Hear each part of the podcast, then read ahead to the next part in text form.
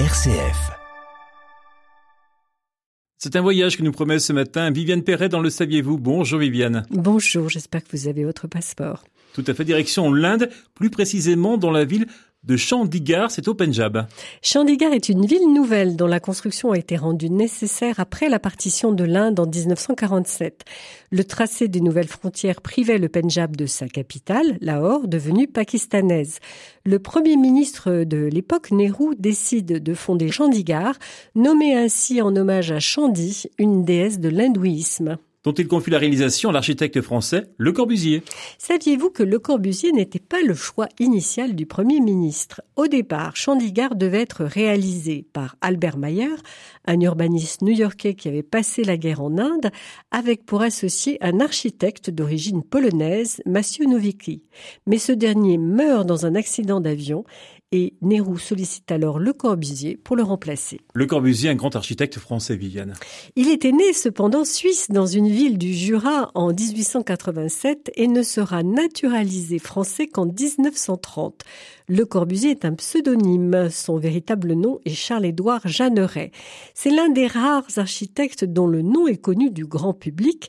Il porte à haut les couleurs d'un esprit architectural nouveau et radical, étant le premier à remplacer les murs porteurs extérieurs par des piliers de béton armés placés à l'intérieur des constructions.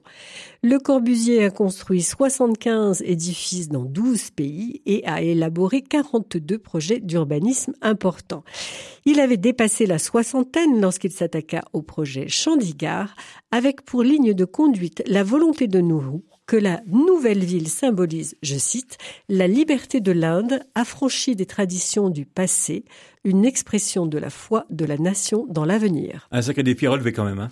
Le Corbusier, pour la première fois de sa carrière, va dessiner un centre urbain accueillant le pouvoir politique et non le centre des affaires. Au nord de la ville se dresseront les bâtiments publics.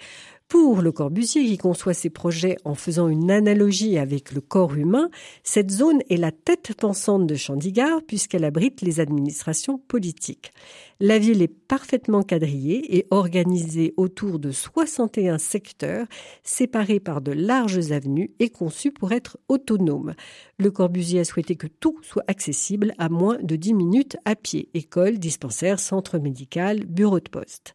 Mais le Corbusier meurt en 1965 sans avoir vu la réalisation finale de son projet. Et aujourd'hui? Aujourd'hui, la cité de Chandigarh continue de faire rêver les Indiens car c'est une ville prospère, propre et organisée de façon rationnelle. Mais les bâtiments supportent mal les assauts du temps. Le béton armé s'est en effet abîmé avec le climat. La ville était conçue pour accueillir 500 000 habitants et aujourd'hui, elle doit gérer une surpopulation qui se traduit par des bidonvilles dans sa périphérie. Merci Viviane Perret pour ce récit. On se retrouve dimanche prochain pour un nouveau numéro du Saviez-vous? À dimanche prochain.